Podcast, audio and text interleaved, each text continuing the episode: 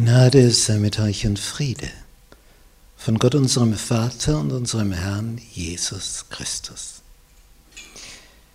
Wir studieren das Buch Daniel in 13 Lektionen.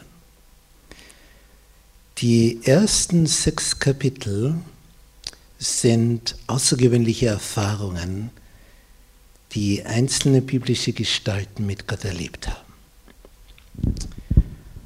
Anfangs erlebt das Volk Israel, genauer genommen der Stamm Juda, eine historische Katastrophe.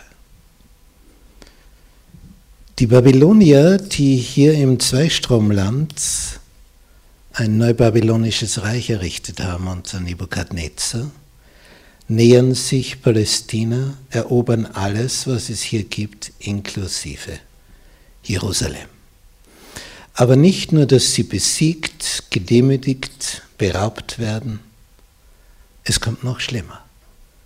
Denn die Israeliten hier im Besonderen, die Elite des Stammes Juda und im Besonderen die junge Elite, die Nobilität, die Adeligen, die Jungen, werden entwurzelt und hier nach Babylon verschleppt. Es folgt eine 70-jährige babylonische Gefangenschaft. Der 18-jährige Daniel, der jetzt hierher kommt, der ist aus königlicher Abstammung, so wie seine Freunde, hat jetzt die Chance hier zu studieren an der Babylonischen Universität, die chaldäische Schrift und Sprache zu erlernen. Und nach dieser dreijährigen Hochschulausbildung stellt der Herrscher, der die letzte Schlussprüfung selber abnimmt, erstaunt fest, die wissen ja zehnmal mehr als ihre Hochschulprofessoren. Und er gibt ihnen ganz, ganz hohe Dienstposten in der Verwaltung des babylonischen Reiches. So kommen also Daniel und seine Freunde hierher. Die Freunde von ihm machen eine besondere Gotteserfahrung. Der babylonische Herrscher Nebukadnezar errichtet ein Standbild ganz aus Gold und alle seine Führungskräfte sollen sich, wenn die Musikkapelle spielt, bei der großen Eröffnungsfeier hier flach auf den Boden werfen. Aber die drei Freunde von Daniel, die mittlerweile hohe Verwaltungsbeamte sind, bleiben als einzige stehen.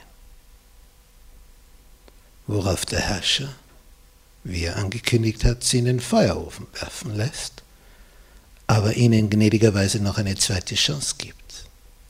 Und sagt, das möchte ich ja sehen, wer der Gott ist, der euch erretten könnte. Und sie tun kund, wir brauchen keine zweite Chance. Wir beugen uns nicht. Es gibt ein Gebot Gottes sich nicht vor einem Standbild niederzuknien. Wir beugen uns nur vor dem Höchsten. Der König lässt sie hineinwerfen. Und auf einmal sind da nicht drei, sondern vier. Und dadurch überleben die drei. Christus selbst ist zur Rettung gekommen. Was für eine Erfahrung. Der König von Babylon, Nebukadnezar, ist der erfolgreichste Herrscher seiner Zeit. Und in seinem Stolz überhebt er sich so, dass er letztlich das erfährt wie dieser Baum. Der Herrscher ist wie ein großer Baum. Er wird umgehackt. Sprich, wir erfahren die Bedeutung, was das heißt. Sieben Jahre liegt er, dann wächst er wieder. Was hat es zu bedeuten? Wir werden es erfahren.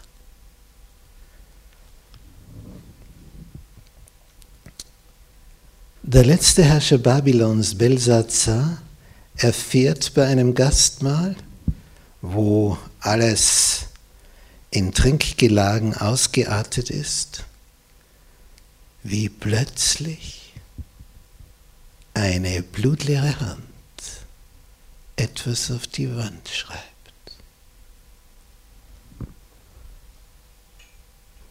Nur eine Hand. diese Schrift? Kündet sie Unheil? Ist es der Untergang für den Herrscher? Wir werden das miteinander betrachten. Und diese Szene, der altgewonnene Prophet Daniel wird in die Löwengrube geworfen, weil er es gewagt hat, trotz Verbot, weiterhin seinen Gott dreimal am Tag anzurufen. Aber seltsamerweise, die Löwen tun ihm nichts. Am nächsten Morgen steigt er unversehrt nach dieser Nacht hervor. Dieser Daniel, was hat der alles erlebt? Und dann erst seine Visionen. Das alles wollen wir miteinander betrachten. Bist du mit dabei? Der zweite Teil des Buches Daniel von Kapitel 7 vorwärts ist völlig anders aufgebaut als die ersten sechs Kapitel.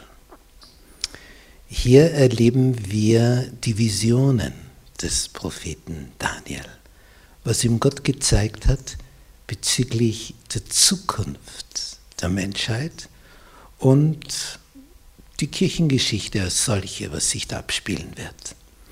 Also für den Propheten war ja damals alles noch in der Zukunft, für uns ist jetzt das meiste schon rückblickend zu betrachten.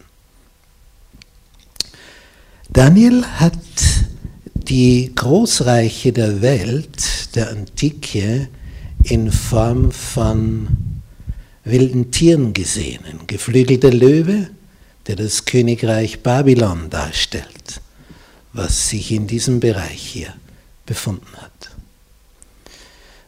Dann wurde es abgelöst durch das Königreich der Perser, dargestellt durch den Bären, der hier drei Rippen im Maul hat.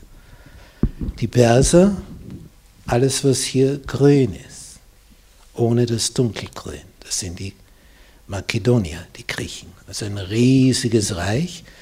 Die Perser waren hier und die Meder und haben sich Babylon dazu angeeignet, das wieder Ägypten erobert hatte. Und so verdoppelt sich die Größe. Das nächste Reich dargestellt durch einen Leoparden mit vier Köpfen. Das ist das Alexanderreich, das ist jetzt alles, was hier färbig ist. Alexander der Große kam als Makedonienkönig von hier los. Die rote Linie zeigt, wie er herumgezogen ist, als er dieses Perserreich erobert hat, und er kam bis Indien. Am Ende seines relativ kurzen Lebens übergab er dann dieses riesige Gebilde an seine vier Generäle, die sich das dann so aufgeteilt haben. Im Süden die Ptolemäer, hier das makedonische, hier das ehemals lydische Gebiet und die Seleukiden bekamen den größten Anteil, das braune hier. Später hat sich das dann noch einmal ein bisschen durch Diadochenkämpfe, wie diese Generäle heißen, weiterentwickelt und am Ende blieben drei große übrig. Und dann nur mehr zwei, die Ptolemäer und die Seleukiden, denn die Makedonier fielen dann bald den Römern zum Opfer. Das vierte Tier, das Daniel wie ein Drache beschreibt, also sehr grausam und entsetzlich, stellt das Römerreich dar. Und diese Visionen werden jetzt noch gesteigert durch ein Horn, Horn ist auch eine Macht, das auf römischem Boden entsteht und herauswächst und wächst und wächst, anfangs ganz klein, unscheinbar und wird immer größer, größer, größer und wächst bis zum Himmel. Es legt sich mit dem Heiligtum im Himmel an, nämlich mit dem Erlösungsplan und beansprucht das für sich ein Bild für, ja, das werden wir dann erfahren, wenn wir uns hier tiefer damit beschäftigen. In der letzten Vision, die Daniel erlebt, sieht er Christus in der Mitte über dem Strom schweben und zwei Engel rechts und links kommunizieren mit ihm und reden und Daniel steht daneben und erfährt alles Mögliche und die Auswirkungen dieses Gesprächs fließen gewissermaßen in das Buch Daniel ein und wir erfahren hier am Ende von Kapitel 10 bis 12 unglaubliche Dinge für die allerletzte Zeit. Das wird spannend zu erfahren. Bist du mit dabei?